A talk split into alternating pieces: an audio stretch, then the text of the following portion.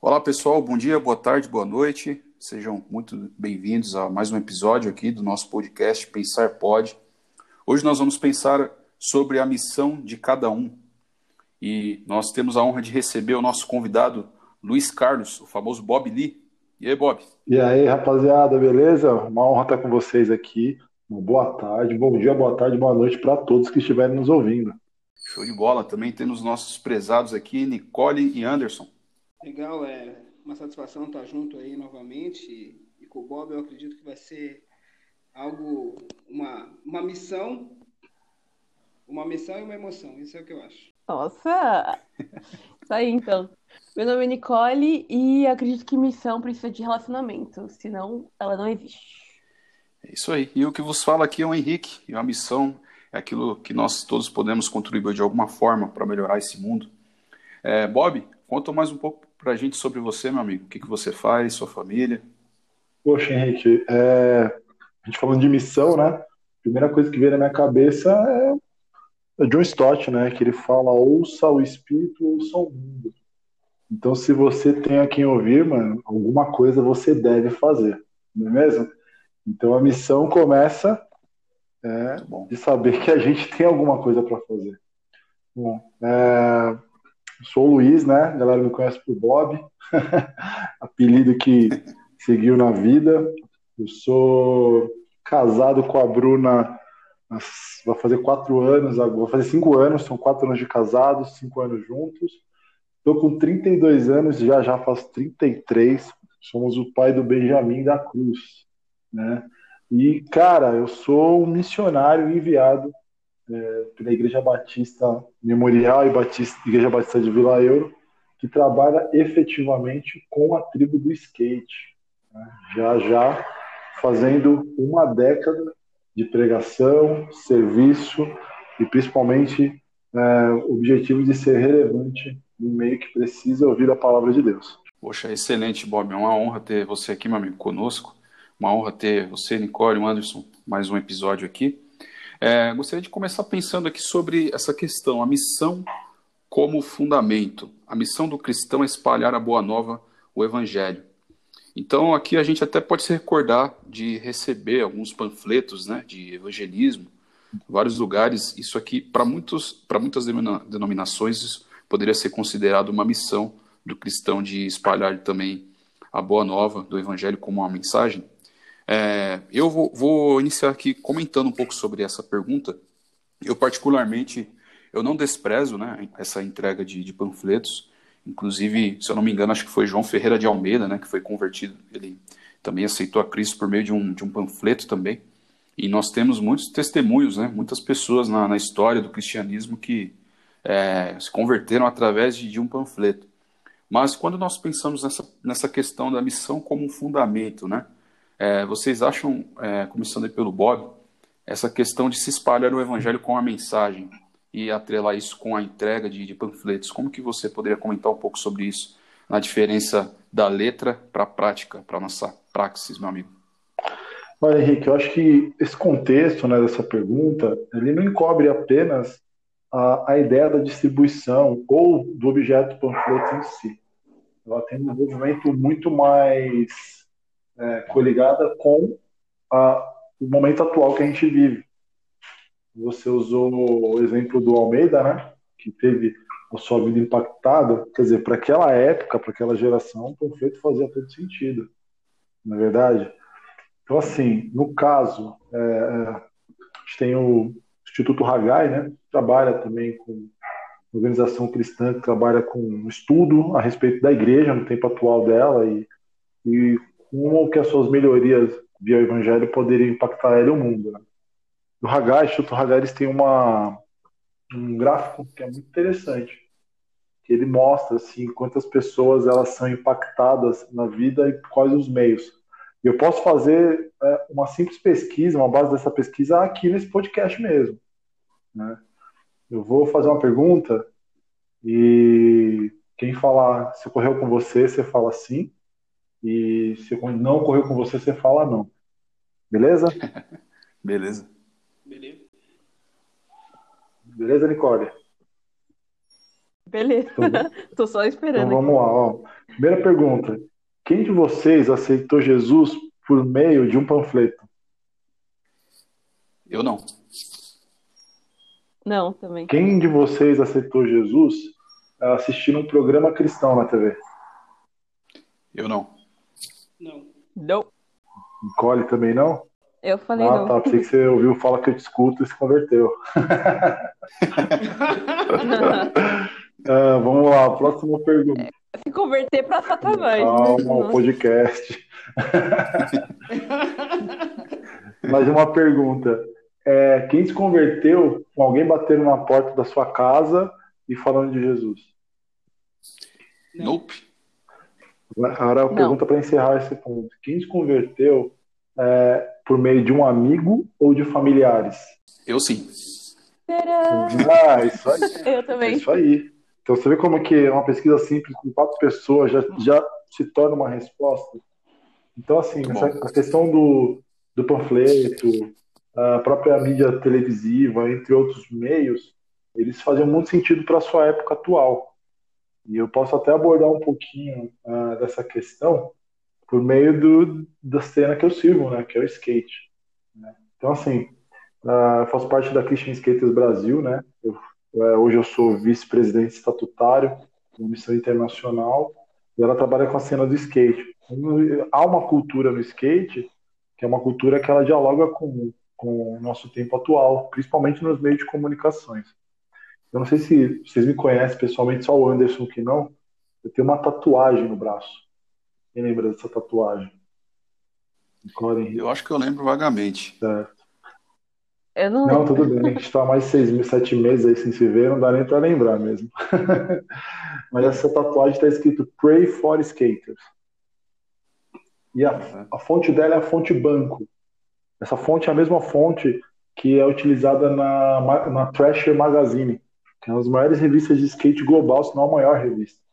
Então, assim, vocês não têm noção quantas vezes um skatista me parou no rolê ou na pista para ler a minha tatuagem. Não sei se vocês entenderam. Não. Por quê? Porque, no fim das contas, esse é um meio que eu consigo comunicar a vertente do evangelho com o meio que eu Seu tô. corpo é uma mídia, é isso, Bob? Oi, Repete? Seu corpo é uma mídia. O nosso corpo, é na verdade, eu vou, eu vou mais além. Eu vou só dar outro exemplo. A gente tem, não sei se vocês conhecem o skateboard, tem aquela prancha que a gente pisa em cima, né? Sim. A gente chama de deck ou shape no Brasil.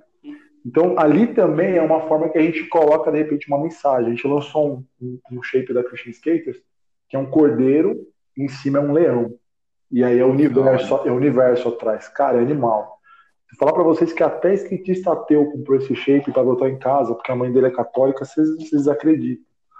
Então, assim, Caraca, que legal. não que o nosso corpo é a mídia, entendeu, Anderson? Mas eu posso dizer que talvez o nosso corpo e o, as, a- os objetos que fazem parte da cultura que a gente alcança é o novo panfleto, cara. Entende? Muito bom. Esse é, é o contexto. Então, eu acredito que é, o, o- o panfleto ele teve uma importância, mas não na era da imagem, na era da comunicação que é a de hoje. Hoje já não, as pessoas não têm é, tanto tempo para parar e ler um texto, a não ser que seja algo muito objetivo, um trabalho, algo do tipo.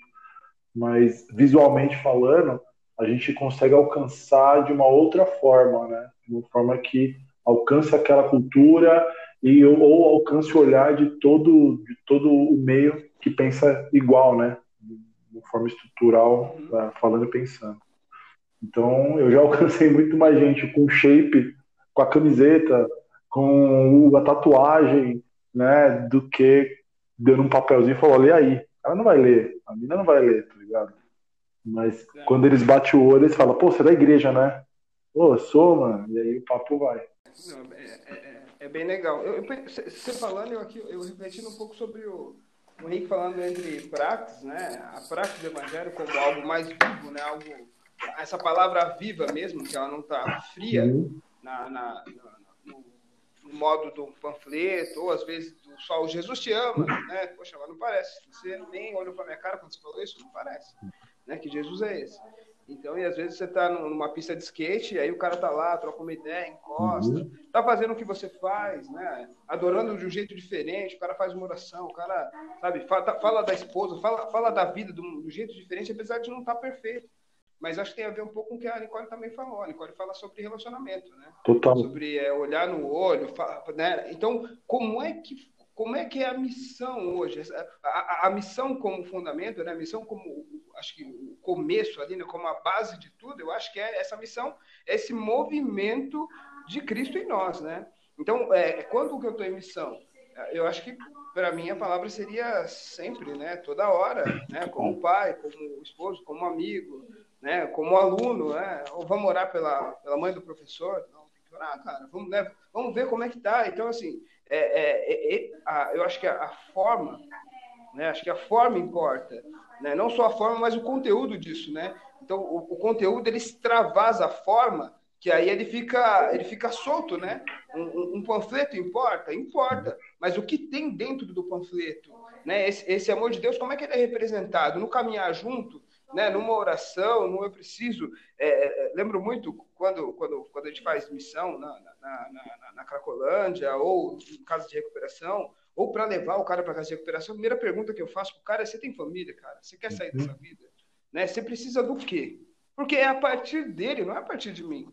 Não é você quer um prato de comida, né? Opa, próximo, quem quer uma comida aqui? Ó? Não, cara, o que você precisa? Você tem profissão?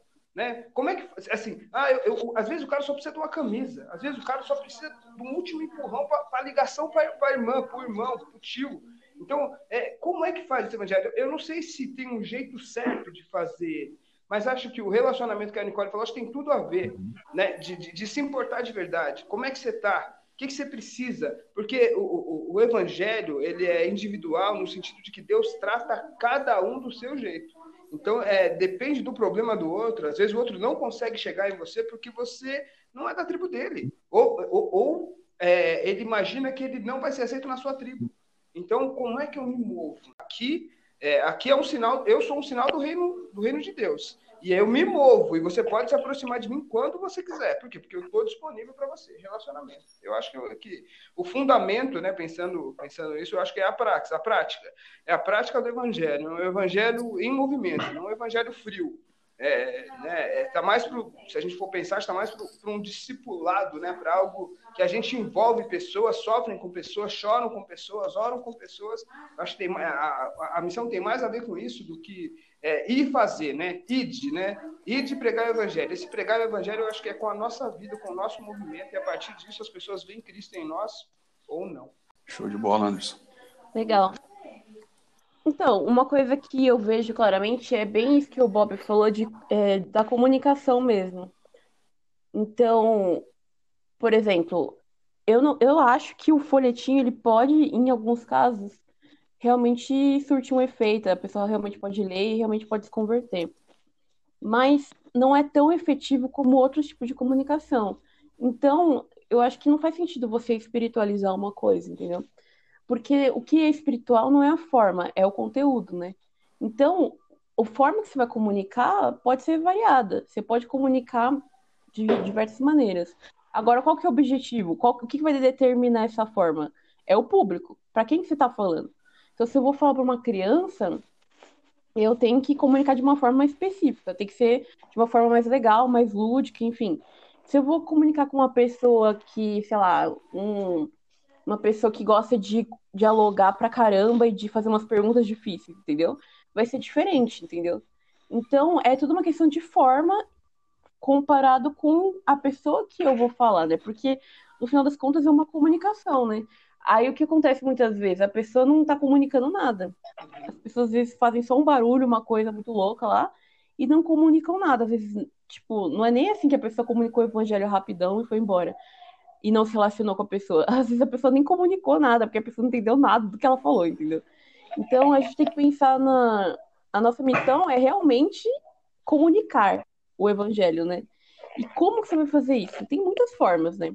Mas como o próprio Bob também já comentou, a, a forma mais efetiva e que é o que fez o Evangelho chegar até nós, realmente é o uhum. relacionamento, tipo, familiar, amizade, etc. E aí, beleza, como é que a gente vai fazer isso? Se a pessoa tá lá e você não é amigo da pessoa. Então, meu querido, seja amigo da pessoa, entendeu? Se relacione com ela. E aí, como é que você vai fazer isso? Várias formas diferentes. Então, no caso do Bob, por exemplo, tem a questão do skate, né? Então, isso é uma coisa que liga pessoas, né? Tipo, tem essa coisa do esporte, o estilo e tudo, é uma coisa que vai ligando as pessoas. Então, você usa isso como uma ferramenta. Ah, por exemplo, só para contextualizar, né? Eu participo de uma missão com crianças numa comunidade carente. Então, o que, que a gente fez para chegar lá? A gente chegou já pregando super. falando um monte de coisa? Não. A gente chegou e começou a brincar com as crianças. Eles. Uma pessoa lá, que é uma Coab, né? Forneceu uma salinha lá pra gente, que era tipo o salão de festas, e a gente começou a brincar com eles.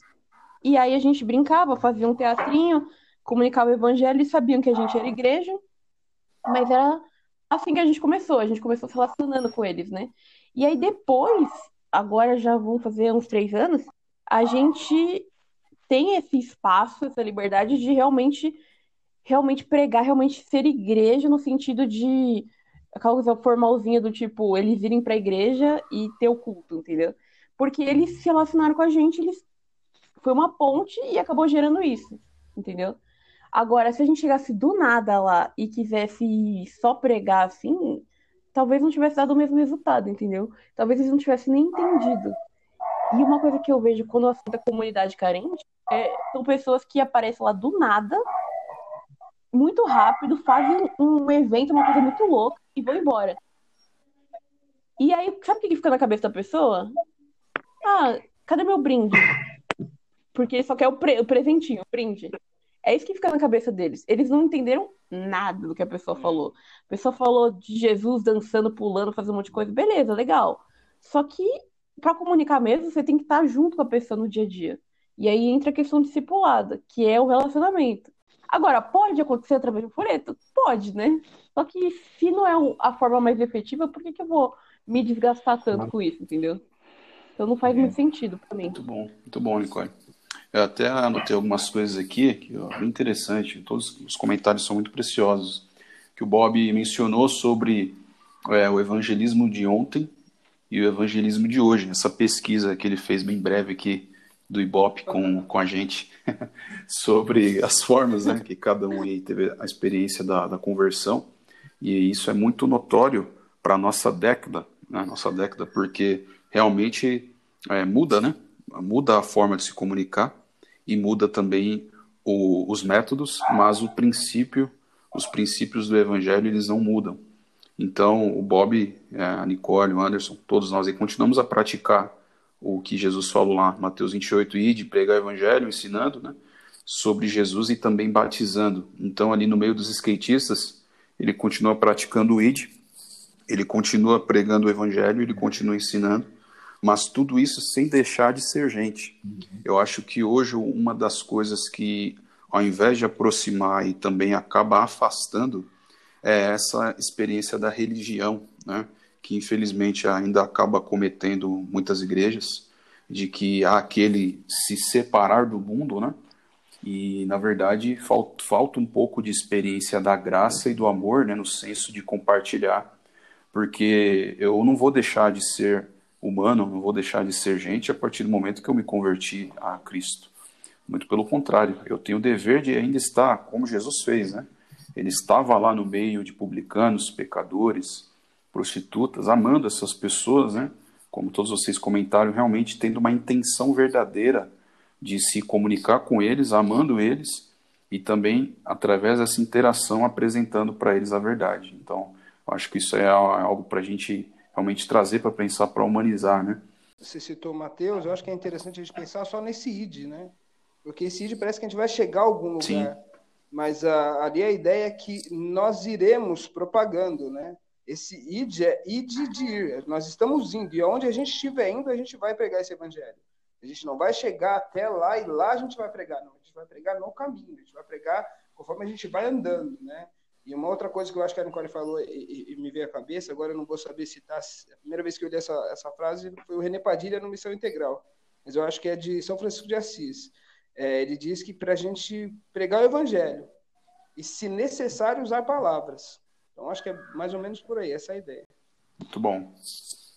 Magnífico. Essa frase aí é muito boa mesmo. Então, agora o equilíbrio da parada é o seguinte: você pega o evangelho, porque afinal de contas a Bíblia tá aí, o evangelho tá aí para ser pregado. E a gente só sabe Jesus porque alguém falou pra gente. Porém, isso não vai fazer o menor sentido uhum. se não tiver a vida junto, né? Então, o que abre as portas é a vida, né?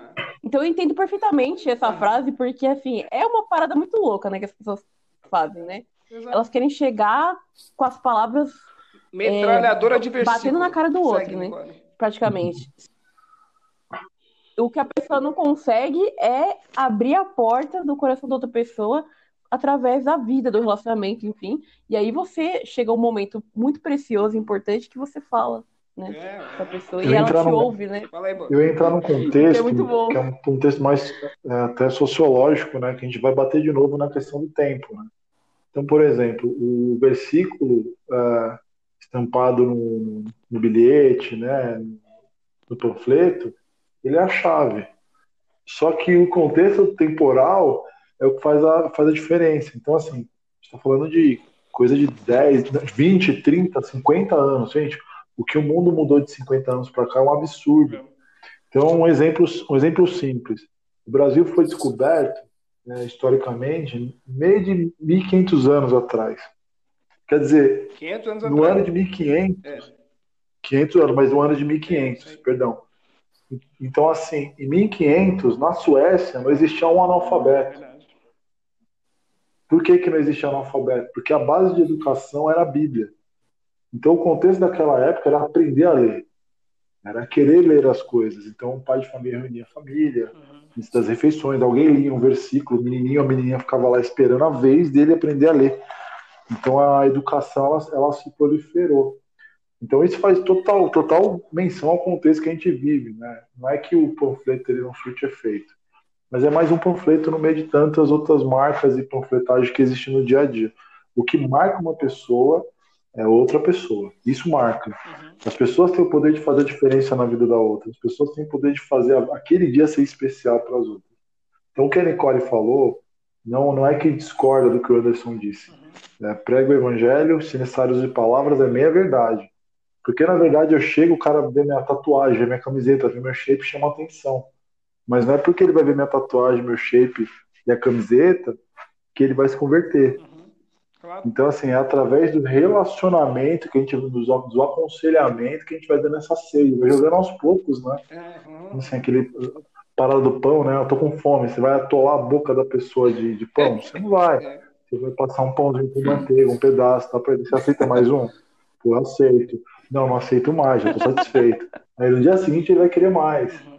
Né? Até um ponto que ele vai falar, mano, da onde que você tem tanto pão? Aí que você se prepara. Então, exemplinho, exemplozinho rápido.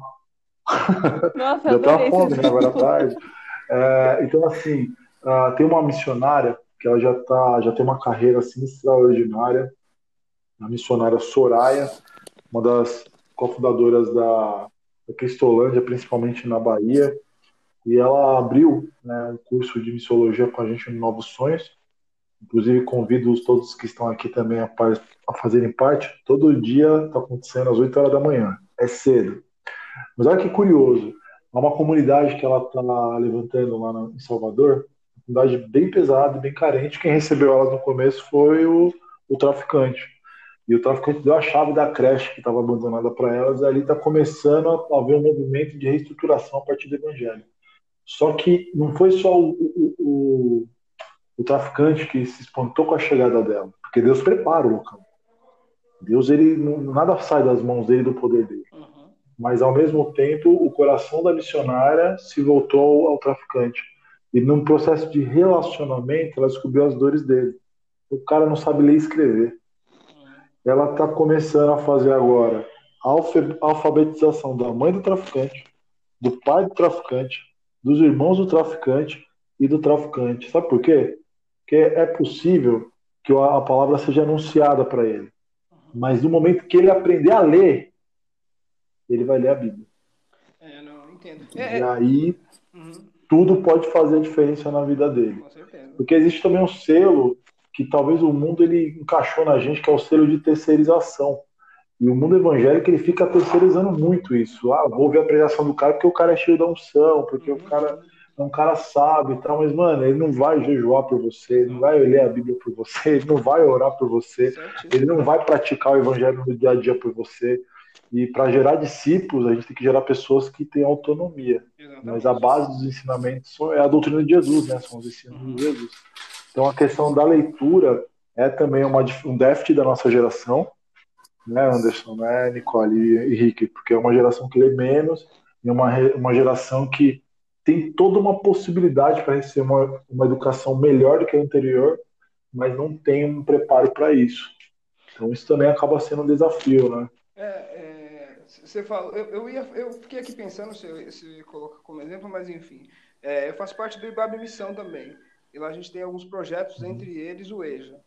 No EJA, é, nós não oramos antes de começar a aula, mesmo sendo a gente usa as salas da escola, a gente é, usa eu uso a Bíblia só quando necessário, quando o aluno me pede, a ideia é alfabetização, mas é, invariavelmente, sempre que tem problemas lá, eles procuram os professores, procuram os pastores para que haja uma oração independente da religião.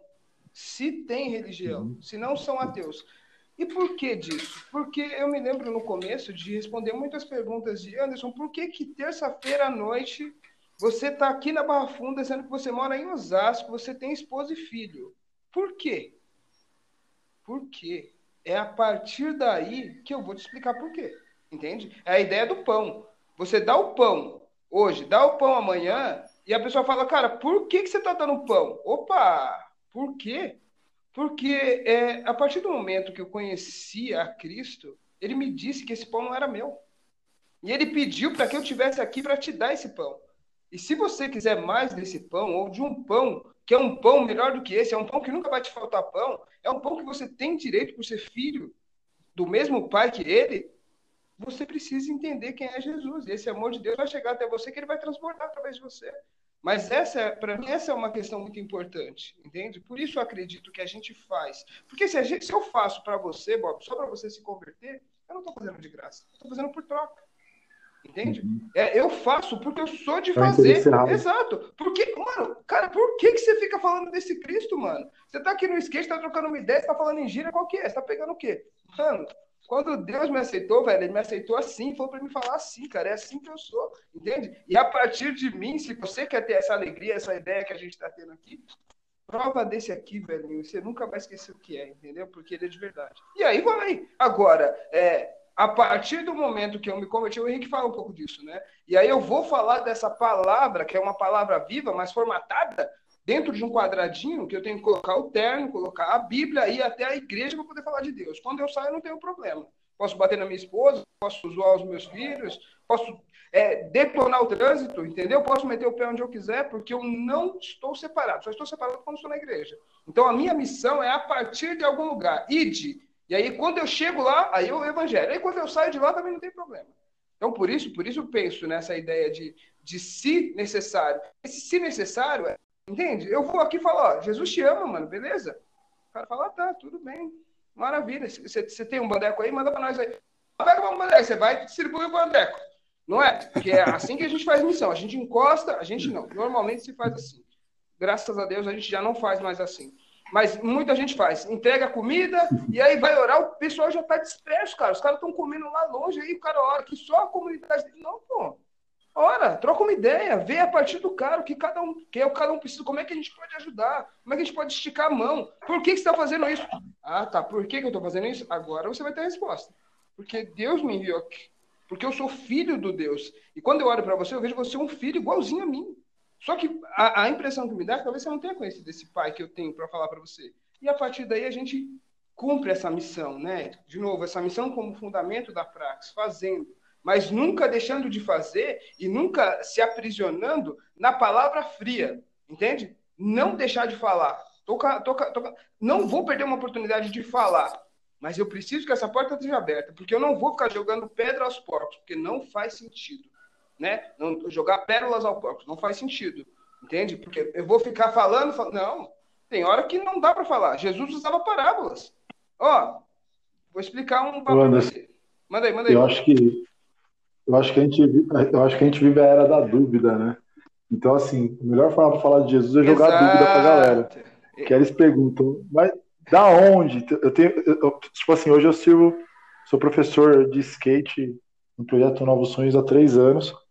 Sonhos ele está a menos de 500 metros da Cracolândia. Então a gente trabalha com as crianças. O público que a gente trabalha lá são as crianças, né? E o projeto que existe há 10 anos e tal. Como é que eu fui parar no Novos Sonhos?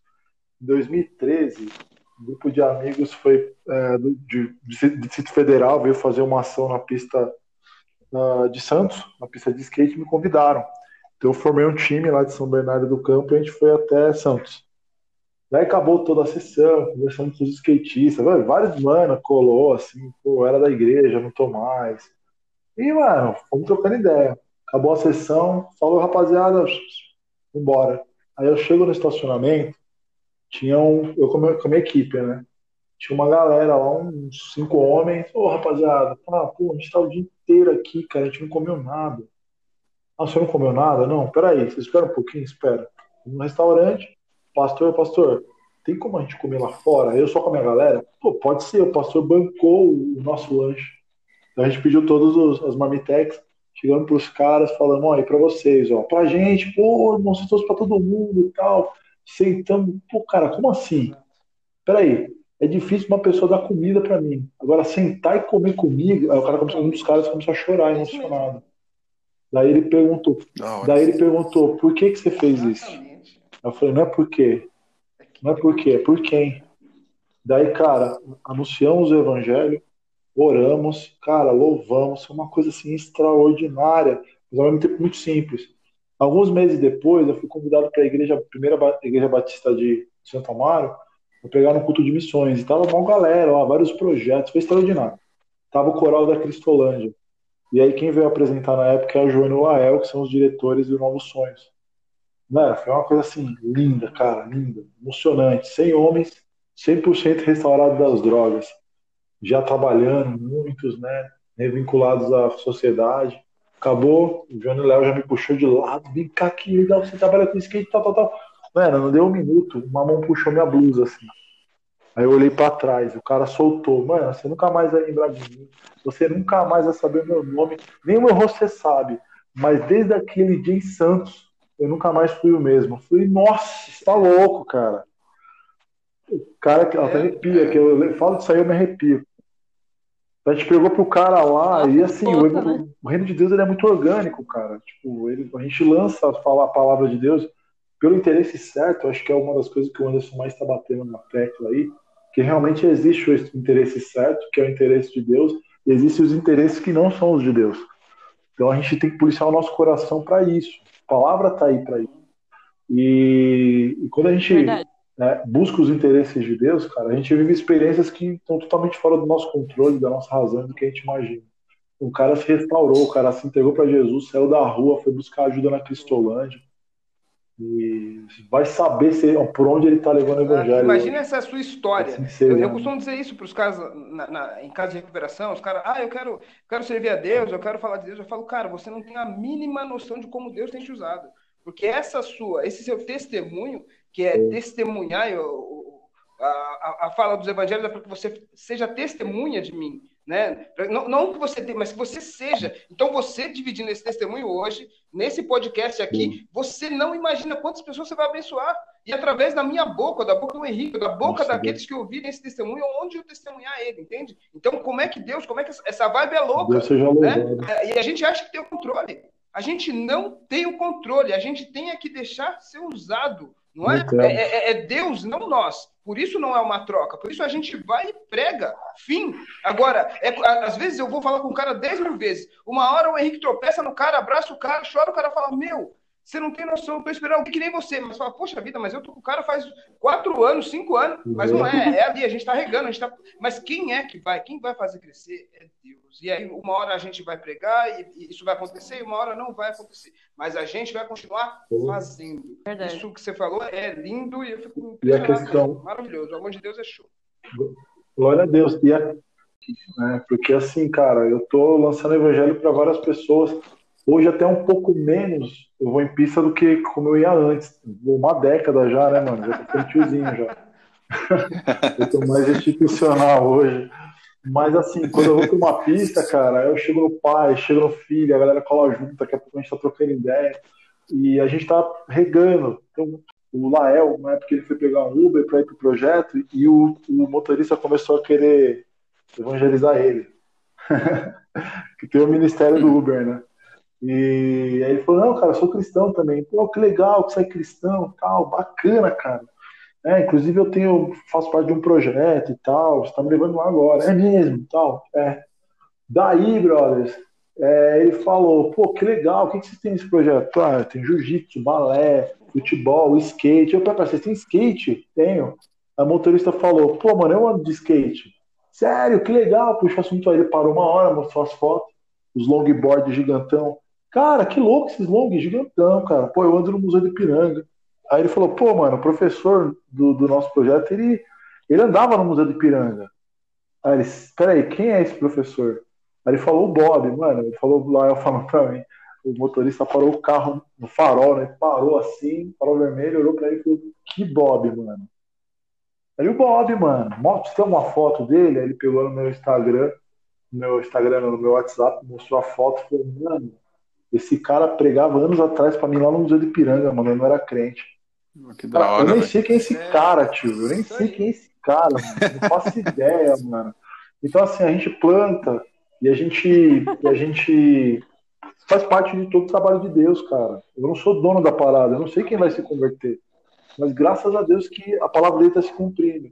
Agora, um, um, trabalhar que a gente tem não só com a questão da missão, né, com a missão da igreja. Então, a gente tem que preparar as igrejas para entender, ó, já está rolando um trabalhar em muita gente. O que a gente tem é que se preparar para receber essas pessoas e fazer a continuidade da missão da igreja ser relevante para essa pessoa. Ela foi alcançada lá fora, ela não tem que entrar e ficar parado. Ela tem que entender que há uma missão para ela no dia a dia, em todo o contexto que a gente vive. Poxa, cara, maravilha, assim, ouvir esses testemunhos aí. Muito bom. E nesse quesito de missão como fundamento, acho que daria pra gente fazer uma série, inclusive, porque é muita coisa, né? Podemos. É muita coisa boa, Podemos. cara. e o, o cara que elaborou esse, esse roteiro aqui, o coração dele tá nisso, né? Já percebi, que é o, o Anderson. E partindo um pouco agora sobre missão como realização, né? Pensando ainda sobre esse movimento de missão, parece algo intrínseco ao cristão, né? Como descobrir que missão uhum faz parte da sua caminhada. Certo. Eu vou iniciar comentando um pouquinho sobre isso daqui, mas algo que, que foi muito assim notório no meu coração a, desde a conversão é, foi a questão realmente do de se buscar fazer as, as pessoas compreenderem, sabe? Você ter o prazer, poxa, a pessoa compreendeu a palavra, porque eu mesmo, antes de eu me converter, antes de eu, de eu aceitar a Cristo, eu li a Bíblia, eu não entendia nada, cara. Eu lia várias vezes a mesma passagem, eu não entendia nada. E eu comecei a observar a, importância da, da, da, teologia, né? De, de você realmente, poxa, ter essa preocupação do ensino, né? Vocês falaram sobre os programas aí de, de até mesmo educação, o simples ato de leitura mesmo. Eu também já cheguei a ser voluntário dando aulas de, de inglês para adolescentes, para adultos, para crianças. Poxa, quando a gente via adultos ali que já tinham mais de 40 anos, falou, Henrique, acho que está muito tarde para falei, meu, que tarde, cara, nunca é tarde. E essas pessoas aprendendo, fazendo uma primeira prova, aprendendo ali o idioma. Incrível. Agora você imagina também, partindo para o texto bíblico, falou, meu, eu não entendia disso aqui, cara, agora meus olhos se abriram, eu entendo. Eu entendo que Deus me ama, eu entendo que eu fui perdoado. Então, agora, mais no sentido de descobrir que missão, algo que vai pulsar no seu coração como descobrir isso daí, Bob? Olha, é, eu comecei compartilhando uma frase de John Stott, que é ou sou espírito e ou sou mundo. Eu acho que o pressuposto esse é o início. E um dos motivos de orientação para a gente entender a busca do espírito é a palavra. Então, se você quer entender se você tem uma missão, primeiro você tem que entender quem que lhe chamou primeiro. E se alguém lhe chamou, você tem um chamado. Né? Eu separei um versículo aqui do Isaías, que o Isaías, todo, chamado, quando a gente entende que a gente é chamado, a primeira coisa que acontece é a gente entrar em crise, né? Todos os nossos pressupostos eles se conflitam com a vontade de Deus, mas é muito, muito louco ver que Isaías, no seu chamado, no capítulo 6, ele entra em colapso. E aí, no, no clamor dele a Deus, ele se posiciona. Então, ouvi a, a voz do Senhor é, conclamando: Quem enviarei? E quem irá por nós? E aí eu respondi: Eis-me aqui, envia-me. Então, assim, é, o chamado dele começou com a disposição dele. Então, assim, ó, Deus, se tem alguma coisa para fazer, eu tô aqui, ó. Eu sei que Deus, ele sonda o nosso coração, ele prepara o nosso coração, e realmente tudo começa no nosso coração. Né? Então, assim, as pessoas falam assim, pô, Bob, mas você já está tendo uma caminhada cristã, você já está tendo uma, uma caminhada de fé que já está fazendo uma época. Falei, é, mas eu comecei como todo mundo, do zero. Então, assim, a primeira coisa que Deus me orientou foi para minha casa. Então, assim, quando eu pisei na igreja, eu estava destruído, cara. Eu vi que o que eu tinha feito com a minha família, com a minha mãe, com o meu irmão, cara, era a resposta da minha destruição. Então, a primeira coisa que Deus me deu é recupera a tua casa. O meu chamado já começou ali, entendeu? Então, restituindo o perdão na minha família, no meu irmão, cara, que eu judiei muito do meu irmão na minha né, juventude, até na minha adolescência. A minha mãe nem se fala, né? vergonhei ela muitas vezes. E, e Deus ele me orientou a fazer isso. Quando ocorreu esse processo de voltar para casa, acho que esse termo voltar para casa é espiritual demais, cara. Nossa, ele é muito espiritual. E, e aí eu comecei a ser trabalhado na igreja, né, pelos pastores e tudo mais. E eu conversei com meu pastor e ele, acho que eu comentei um dia na aula, né? Eu falei, pô, eu nunca pensei, Serginho, né, que era meu pastor na época, em ser pastor. Ele falou, cara, que legal, brodinha. Ele é surfista, né? Pô, legal que você tá tendo isso, que eu tive a mesma coisa que você teve. Foi sério? Eu perguntei a mesma coisa pro meu pastor. Ele falou, e aí, o que, que ele respondeu? Ele falou, quem é sabe. Falei, caracas, velho, quem é sabe, mano. Então, assim, aí eu comecei a me disponibilizar cada vez mais, a entender mais a minha. O que, que eu posso fazer? Como eu posso replicar o que eu tô, eu tô praticando em casa, fora de casa? E aí veio a oportunidade da Christian Skaters. Então, assim, começou como um, movimento de igreja, de uma igreja só, que né, se tornou um, um projeto que começou a fazer a diferença no meio que a igreja não estava presente no caso era o Museu de Ipiranga. Uh, quando eu comecei a me dispor pelo skatista, eu fui muito confrontado. Então, uh, se liga nessa. Uh, eu cheguei um dia mó cedão lá no, no museu, já era a terceira vez seguida que eu estava indo lá. E eu tinha na cabeça aquela ilusão de que eu ia pregar para uma galera, falar de Jesus para muita gente e tal, e tal, e tal. E eu só tinha ficado com a galera da igreja. Aí, na época, desceu o Donha. O Donha é, ele é um professor, né? De faculdade, ele era skatista local lá do museu. E, tipo, eu admirava muito o rolê dele. Aí ele chegou perto de mim e falou, bom dia! Aí eu gaguei, eu... Caramba, não falou nem bom dia pra galera, eu vou querer falar de Jesus aqui como, cara? E aquilo me martelou. Nossa. Sábado seguinte, eu cheguei lá, lá de cima do museu, mano, eu falei bom dia até pro poste, velho, pro cachorro, pro guardinha, pro tio do picolé, pra todo mundo da ladeira. E esse processo fez com que a gente começasse a, pô, o cara é da hora, o cara tá colando aqui, vamos escutar esse cara. Uh, o que ocorre, quando eu entendi que o meu chamado era pelo skatista, foi nesse processo de, de enfrentamento, de desafio e de, de instigação, né? Eu fui desafiado. Aí foi a hora que Deus ele adicionou uma dose de amor incondicional na minha vida pela comunidade do skate pelo skatista, pela pessoa que anda de skate. Eu sou assim um amor que eu falo para vocês é como se eu sentisse ele assim descendo na minha veia.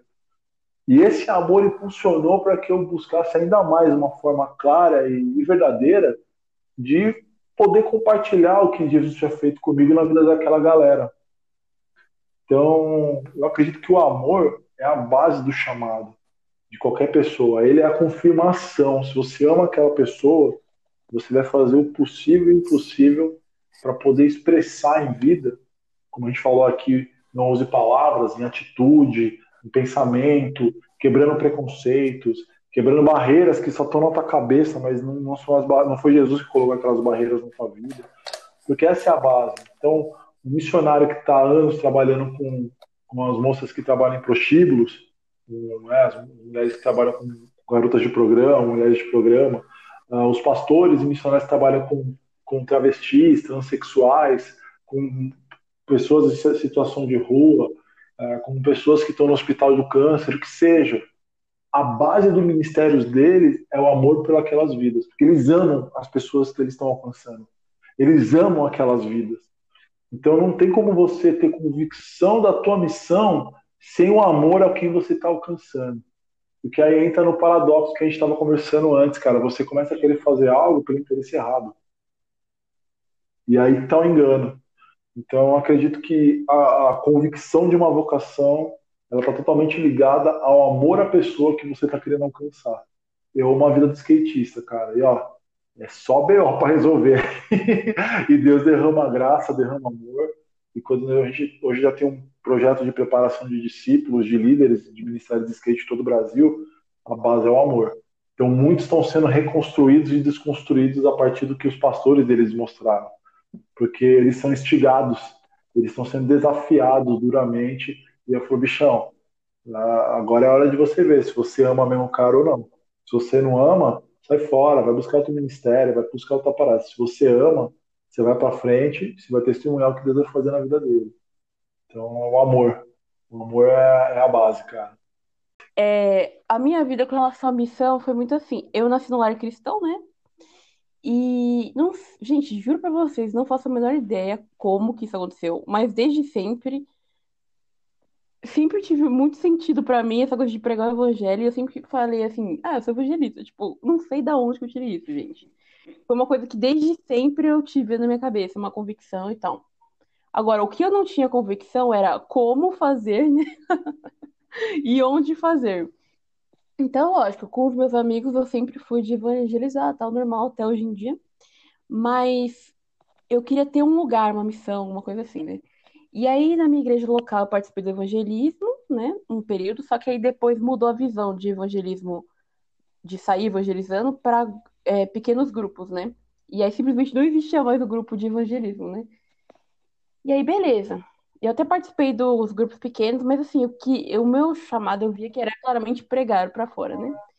E aí eu fiquei nessa procura da missão, né? Então passei anos assim indo, pulando de galho em galho, fazendo coisas aleatórias, né? Eu já vi, tipo, pessoa mentindo. Ah, é só uma pesquisa que a gente tá fazendo aqui. Qual que é a sua religião, sei lá o quê. Umas coisas bizarras, gente, que eu falava assim, meu Deus, o que, tá acontecendo aqui? Ou então quando a pessoa vai é, fazer evangelismo e ela leva aqueles cartazes, eu não tenho nada contra cartazes, tá, gente? Eu gosto, aliás. Mas a pessoa leva aqueles cartazes, é tipo abraço grátis, aí abraça as pessoas e só, não, não fala de Jesus, entendeu? Então, assim, eu já vi exatamente de tudo nesse sentido. E eu também vi coisas muito positivas também. Eu lembro que eu já, eu já evangelizei na Cracolândia, e eu lembro que na época eu não sabia o que fazer, né? Então eu tava fazendo uma parada que foi, meu Deus, acho que eu tô fazendo errado aqui. E eu lembro de topar com, com missionários lá que estavam fazendo um negócio legal, entendeu? Que eles sentavam do lado da pessoa e conversavam com ela, e isso começou a impactar a minha vida, entendeu? Então, eu basicamente fui evangelizar e, na verdade, eu que recebi a mensagem, né? De ver a forma correta de fazer as coisas, enfim. Enfim, passou tudo isso até que finalmente Deus realmente abriu a porta para a missão que eu tô hoje em dia. E, meu, é realmente tentando fazer que você, que Deus vai te ajustando naquilo que é o correto, né? Eu acho que todo mundo já cometeu vários erros, assim. Eu acho que todo mundo já já fez várias coisas esquisitas, assim, né? Principalmente quem já nasceu no lar evangélico, assim, né? E é pela experiência mesmo que você começa a ver, assim, o que, que realmente não funciona, né? É, tem muito também uma, uma pegada de número, né? Que tem tudo a ver com o que você estava falando, que qual que é o objetivo, né? Será que o objetivo é número? Será que o objetivo é encher a igreja, a sua igreja, né? Local? Então, assim, essa é a visão errada, né? Porque, ah, eu evangelizei tantas pessoas, tantas pessoas aceitaram um apelo, ah, tantas pessoas começaram a frequentar a igreja, entendeu? Tipo, isso é uma mentalidade doentia, porque, assim, ok, que legal que as pessoas estão indo lá, mas esse não é o objetivo, o número não é o objetivo, entendeu? Então, meu, você pode pregar para uma pessoa e a pessoa ir para a igreja totalmente, sei lá, de outra denominação e tal, e tudo bem, entendeu? Porque o foco não é esse, entendeu? Tipo, tem essa, essa coisa com as crianças de evangelizar elas e tal. Eu tenho essa coisa com essas pessoas que gostam de debater e tal. E, meu, é muito legal, porque às vezes as pessoas não explicam as coisas. Elas não têm paciência de explicar, entendeu? Então a pessoa só joga umas frases prontas assim, pá, já era, assim. E você vê que a pessoa é mais difícil, não tem nem paciência, tipo. É capaz de chamar a pessoa de endemoniada ainda. E, meu, Jesus era a pessoa que parava e conversava, entendeu? Tipo, era a pessoa que as pessoas faziam perguntas e ele respondia. Tinham pessoas maldosas que faziam perguntas, mas tinham pessoas sinceras também que faziam perguntas. E ele respondia, entendeu? Tipo, que nem é, tem a, a mulher samaritana, Nicodemos, ele realmente respondia as perguntas das pessoas, né? Style, style. Até porque você citou aí, Nick, a questão da mulher samaritana, e ali é uma visão clara, não apenas de missão, mas também de contextualização, né? Com toda a adaptação que Deus, que Jesus ele colocou de frente com ela, para que ela entendesse o chamado de Deus, a mensagem de Deus.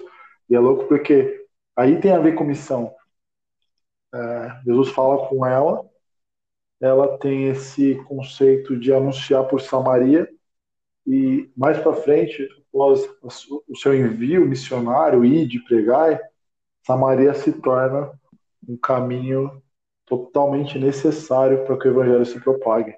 E começou nesse encontro, né, dessa mulher com Jesus Cristo. Muito legal. Isso, é, isso também faz parte da missão. Os encontros uh, são uma das respostas mais claras e objetivas de que a missão ela, ela é para vir e fazer a diferença. Ela não é só uma ideia, né? Ela é, uma, ela é uma, um dos aspectos que transforma a realidade da nossa humanidade. Verdade. É, bom, pessoal, falando um pouquinho agora sobre também missão como movimento de impacto. A gente já chegou a conversar um pouco sobre a missão como fundamento, a missão como realização. E agora a missão como movimento de impacto, né? Como cada um de nós aqui é, consegue compreender isso e cumprir a nossa missão na nossa igreja, se seria outra no nosso contexto. Então, aqui até mesmo pensando como uma missão, como a voz de Deus para cada um. É, eu, eu, sei assim que é muito comum ter, ter a questão da, da dúvida, né? Principalmente quando a gente está é, compreendendo ainda a questão do, do chamado, né? No que, em que sentido Deus ele quer nos usar, aonde ele quer nos usar. Mas eu também entendo que o comentário do Bob ele foi feliz no sentido de disposição, né? Ele até usou a passagem de Isaías, né? A questão da disposição, o, o ir contribuindo é, em diversas áreas, conforme a necessidade ali da, da comunidade. Isso vai também indicando para nós, Deus vai colocando em nossos corações onde Ele realmente quer nos usar, né?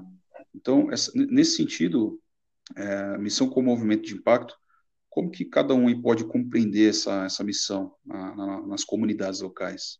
Acho que uma das questões que a gente mais é, se perde no conceito de missão como impacto é, não é baseado claramente na direção de Jesus. Mas eu acredito que eu vou voltar de novo na vertente da gente entender o tempo que a gente vive. A gente sempre vai bater nesse ponto.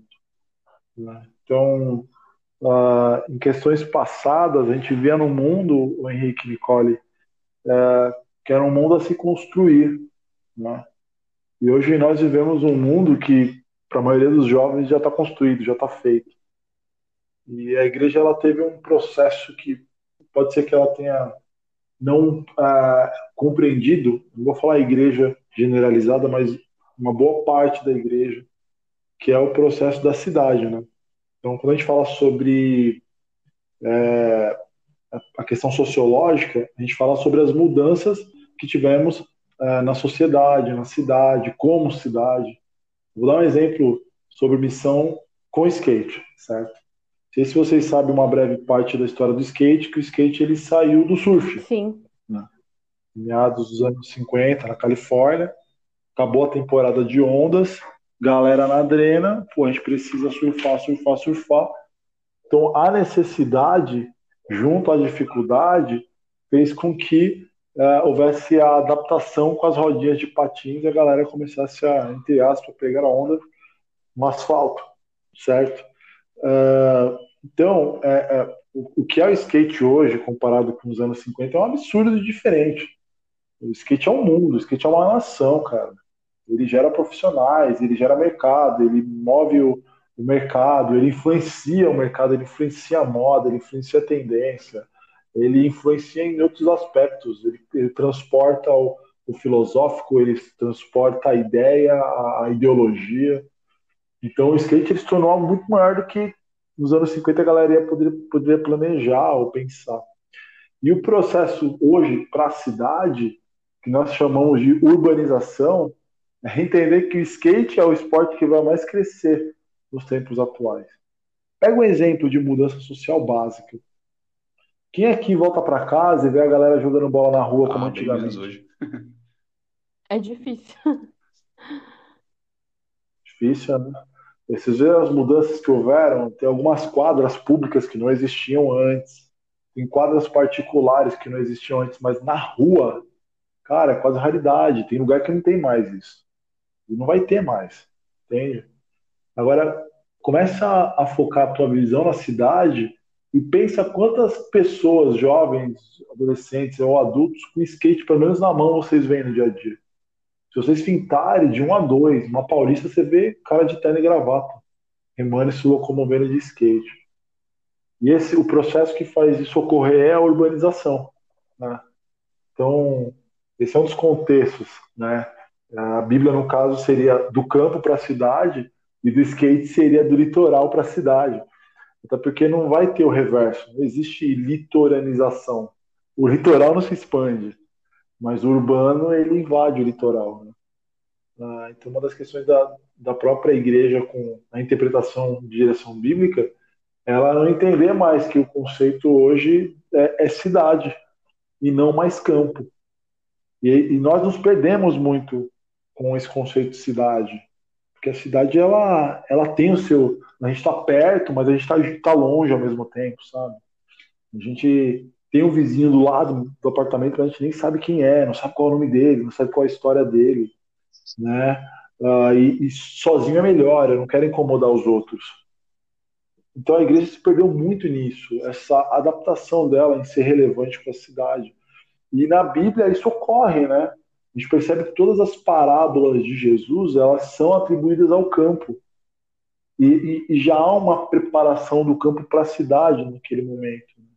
Né? É, e quando o apóstolo Paulo ele assume a direção, junto com os demais, as demais cartas que os demais discípulos deixam para tornar a parte neotestamentária concluída, ela começa já a fazer a transição do campo para a cidade, ela já responde à cidade. Ela já responde a, as formas sociais, ela responde a formação de leis, de liderança, é, o abuso das leis, o não cumprimento das leis sociais e civis.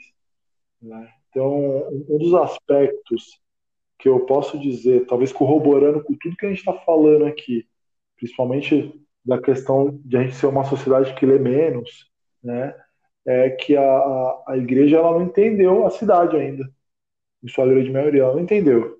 Então, assim, é uma igreja de bairro que ela pega, ela monta o culto dela, ela faz aquele culto com som no talo alto, domingão você está em casa descansando, tentando descansar, aquele som no alto, e ela acha que ela está fazendo a vontade de Deus ali. Só que todo bairro, ele fica incomodado, cara, com aquilo. Então, eu não vou pisar numa igreja dessa. Não vou, cara. Por quê? Porque os caras não eles não se importam com a gente. Olha o, olha o som que eles deixam aqui em cima. Que ela não entendeu que ela está na cidade. E que o papel da cidade dela é outro, né? E qual ela não, não entendeu ainda, qual ela não, não pensou ainda. Né? Uh, e esse processo ele é complexo de se entender, mas tem tudo a ver com as diretrizes educacionais. Né? A gente não entendeu que o mundo mudou e vai continuar mudando, e o evangelho ele vai continuar sendo a resposta para as nossas vidas, para a vida da humanidade, independente das mudanças virtuais, sociais, uh, de contexto ideológico, filosófico. A essência da existência é o evangelho. E eu acredito que a igreja entender nessa forma de se relacionar melhor com a cidade, ela também entende a forma de conseguir prontificar o seu papel de uma forma mais clara para a sociedade. Se você pega, eu moro num prédio aqui, boa parte da galera é, frequenta a LBV, né, Legião da Boa Vontade. Se você chegar para uma pessoa daqui e perguntar para que, que serve as igrejas locais, eles vão saber, cara, porque é só som e grito. Eu estou falando de centro da cidade, centro de São Paulo. Só som e grito. Na quarentena, a maioria dessas igrejas desapareceram. Então, assim, no momento que a cidade precisa, ela, ela, ela não tem papel, ela não sabe o que fazer. Por quê? Porque ela não sabe o papel dela. Então, essa questão da missão como um movimento de impacto, no meu caso, é, ela tem muito a ver com a igreja saber o papel dela. Então, tem muito missionário que, ou pessoas que entendem seu chamado, sua vocação como pregadores e enviadores do evangelho, que eles não conseguem ir além da ação, do evento, eles não conseguem ir além do combinado, sabe? Isso tem tudo a ver com a visão da igreja, com ela mesma. A igreja da pessoa não tem essa preparação. Eu falo isso para mim porque eu fui, eu fui capacitado antes de ir para o campo. Ah, eu entendi o meu papel na igreja, entendi o meu papel na minha casa e comecei aos poucos a entender o meu papel é, onde eu estava alcançando quem precisava do evangelho. A gente deixou um legado ali, a gente deixou um impacto. Eu estou colhendo fruto do que eu fiz no Museu de Ipiranga em 2011, 12, 13 até hoje. Porque a gente fez com uma relevância gigantesca. E eu tenho certeza que o nome de Deus foi proclamado. Né? E a gente, essa é a questão, a gente não foi resposta. A gente continua sendo. Então a Christian Skaters hoje, pelo menos para essa galera que foi alcançada pela, pelas suas ações, ainda continua sendo uma grande influente, um sinalizador do reino de Deus e isso é muito baseado em entender, como igreja, o que a gente poderia e deveria fazer no ambiente que a gente estava sendo é, enviado, que a gente estava sendo direcionado. Então, o papel da igreja está muito, uh, como, como movimento, ele está muito mais coligado com o que ela deve e pode fazer onde ela está muito presente. Bom, Bob. Muito legal, cara, saber disso daí que faz total diferença, né? É interessante também o, o trabalho que a Nicole faz, né? Junto com as crianças lá, porque está intrinsecamente ligado com os valores que é a igreja na cidade, né? E é uma, uma das necessidades, assim, de grande importância, o investimento uhum. nessas vidas, né? Seja através do skate, através da educação, porque as crianças, elas são, essa, a gente pode até falar assim também, a, a semente, né? Elas são a semente de uma, de uma geração é, que já está em andamento, mas que ao mesmo tempo também já é futuro. É, então, não sei se a Nicole também tem um, tem um pensamento além do que você comentou. Uhum. Infelizmente, tem muita gente que considera que igreja é só adulto, né? Isso é um erro muito brutal, assim, tipo. Porque as crianças, elas já são igreja, né? Quando elas realmente entendem o evangelho, elas já são igreja. E elas são. Nossa, elas têm um impacto profundo, assim, na vida da família, né? Então, às vezes, você não consegue atingir o adulto, porque, né, adulto cabeçudo, tudo, né, não quer saber do evangelho. Mas aí você atinge a criança, e aí a criança atinge a família, entendeu? Porque a família começa a ver que a, a, uma criança tá começando a mudar e se transformar as atitudes dela, entendeu? Então isso é muito é impactante, isso. entendeu? As pessoas não têm noção. E se você for analisar, a idade que a maioria das pessoas se converte, a maioria, a maioria mesmo, é entre a infância e a adolescência, né? E as pessoas desprezam as crianças e adolescentes, entendeu? Isso é uma coisa péssima, porque é justamente o ponto, é tipo o kairos, entre aspas, né? O tempo, né? De oportunidade de você chegar e realmente pregar o evangelho para aquelas vidas, né? Então, eu vejo claramente isso. E assim, por exemplo, vou dar o um exemplo lá da missão que eu participo. Nós não somos um, tipo, uma missão super mega grande. A gente mesmo que abriu lá e a gente começou, e a gente nem tem pretensão de ser tão grande, né? Por enquanto, pelo menos, porque a gente não tem nem capacidade de lidar com tanta gente. Entendeu? A gente tem uma equipe e a gente sabe o nosso limite, né? Tipo, de lidar com pessoas, né? Então, tipo, uma quantidade mesmo de pessoas. Então, a gente atualmente está lidando por umas 70 crianças. Pra gente é muita coisa, entendeu? Porque são 70 vidas, entendeu? E aí, no meio disso, tipo, apareceu um adulto ou outro, assim, gente, ah, a gente vai precisar fazer alguma coisa com os adultos, sabe? Tipo, foi essa a nossa lógica, né? Só que, infelizmente, as pessoas pensam o contrário, pensam assim, ai, não, não precisa se preocupar, uma hora vai dar certo o ministério de vocês, uma hora os adultos vão chegar e vai virar uma igreja de verdade, entendeu? É assim que as pessoas, elas literalmente falam isso. É surreal, gente. Aí você olha pra cara da pessoa e pensa assim, meu Deus, o que me choca mais é que a pessoa realmente acredita naquilo que ela tá falando, entendeu? As pessoas não conseguem uhum. entender que criança, tipo, primeiro é gente, né? Oi, né? Segundo, que realmente, tipo, Deus tá muito interessado nisso, entendeu? E pra gente, a gente tá super feliz porque a gente fala, caramba, Deus realmente tá agindo nesse lugar, entendeu? E a gente já consegue ver a transformação, entendeu? Naquilo. A gente chega pra realmente discipular de verdade. Não é só pra decorar aqui, tipo, ai, sei lá, as historinhas. Beleza, a gente vai ensinar as historinhas mas é que para que elas se tornem realmente discípulos de Cristo, né? E para que isso tenha um impacto na vida delas. Muitas vezes elas não sabem o valor que elas têm, não têm referência nenhuma, é, até questão de estudo, isso impacta o estudo delas. Elas têm oportunidade de que nem tem balé lá e outras coisinhas do tipo, assim, tem aula de reforço de português. Então, assim, essas coisas fazem diferença na vida de uma criança, né? Tem até estudos que falam, né, que se você ficar, para gerar um impacto na vida de uma criança, você precisa ficar seis meses. No, tipo assim, olha que coisa doida. Seis meses, apenas seis meses, você já consegue ter um impacto profundo na vida de uma criança, se você estiver ativamente agindo na vida dela, entendeu? Então, imagina, tipo, você permanece no local e você faz uma atividade naquele local, entendeu? Você realmente causa um impacto na vida de pessoas, entendeu? Que são essas crianças. E elas geram impacto, né? Porque é assim que uh, o evangelho flui, né? Não é os super mega pregadores, entendeu? Passando para as pessoas normais. São pessoas normais passando para outras pessoas normais, entendeu? Então é assim que acontece essa questão do, do evangelho, é assim que o evangelho é passado, né? O que Deus mais quer é a simplicidade mesmo, entendeu? É o compromisso, entendeu? É o relacionamento. E é isso que as pessoas estão querendo. A, a realidade mesmo. Elas querem relacionamento de verdade, entendeu? Desde as crianças, né, até os adolescentes e adultos, enfim, as pessoas ficam impactadas com a verdade mesmo, de um relacionamento de verdade. E a partir daí você prega realmente o evangelho que faz sentido porque com aquilo que você está vivendo e fazendo. Então é por aí. E, infelizmente tem muito impacto negativo, né? Tem, como eu comentei, pessoas que aparecem e vão embora. E agora, imagina, que eles têm uma referência de igreja que é apenas uma igreja que aparece e vai embora, aparece e vai embora, entendeu? Praticamente joga um monte de objetos, um monte de presentinhos e vai embora, entendeu? Será que é isso que é ser é fazer o ID, né? Eu acho que não, entendeu? Eu acho que é realmente você conviver com aquelas crianças e com aquelas famílias, né? Então eu vejo por aí.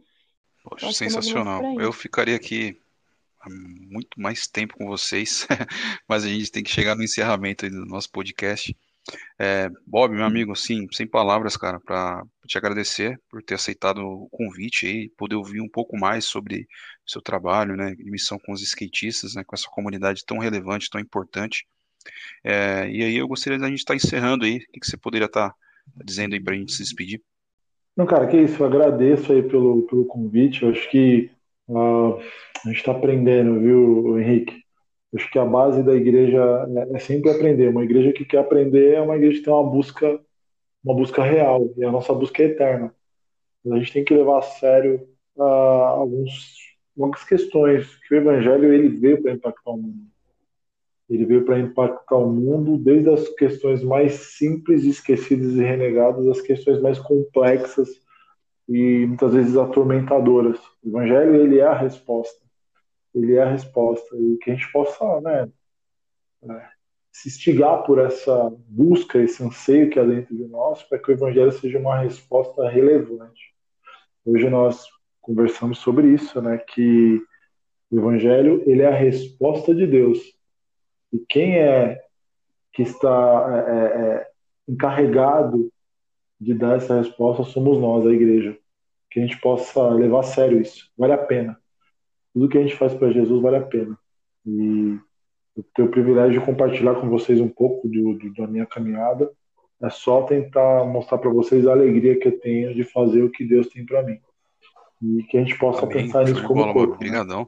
E lembrando também que nós falamos hoje de missão, né? A missão de cada um, e não somente no contexto igreja, no contexto congregacional, mas você no seu trabalho, você na sua escola, você onde quer que você esteja, você também continua sendo um missionário, né, como cristão. E acho que a principal palavra que ficou marcada aqui é relacionamento mesmo, né?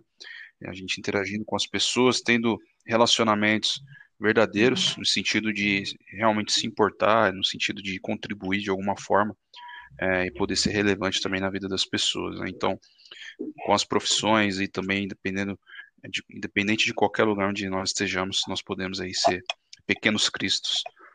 Galera, siga a gente lá no nosso Instagram, pensarpod. Acompanhe os nossos próximos episódios. E acho que é isso. Até o próximo Pensar Pod.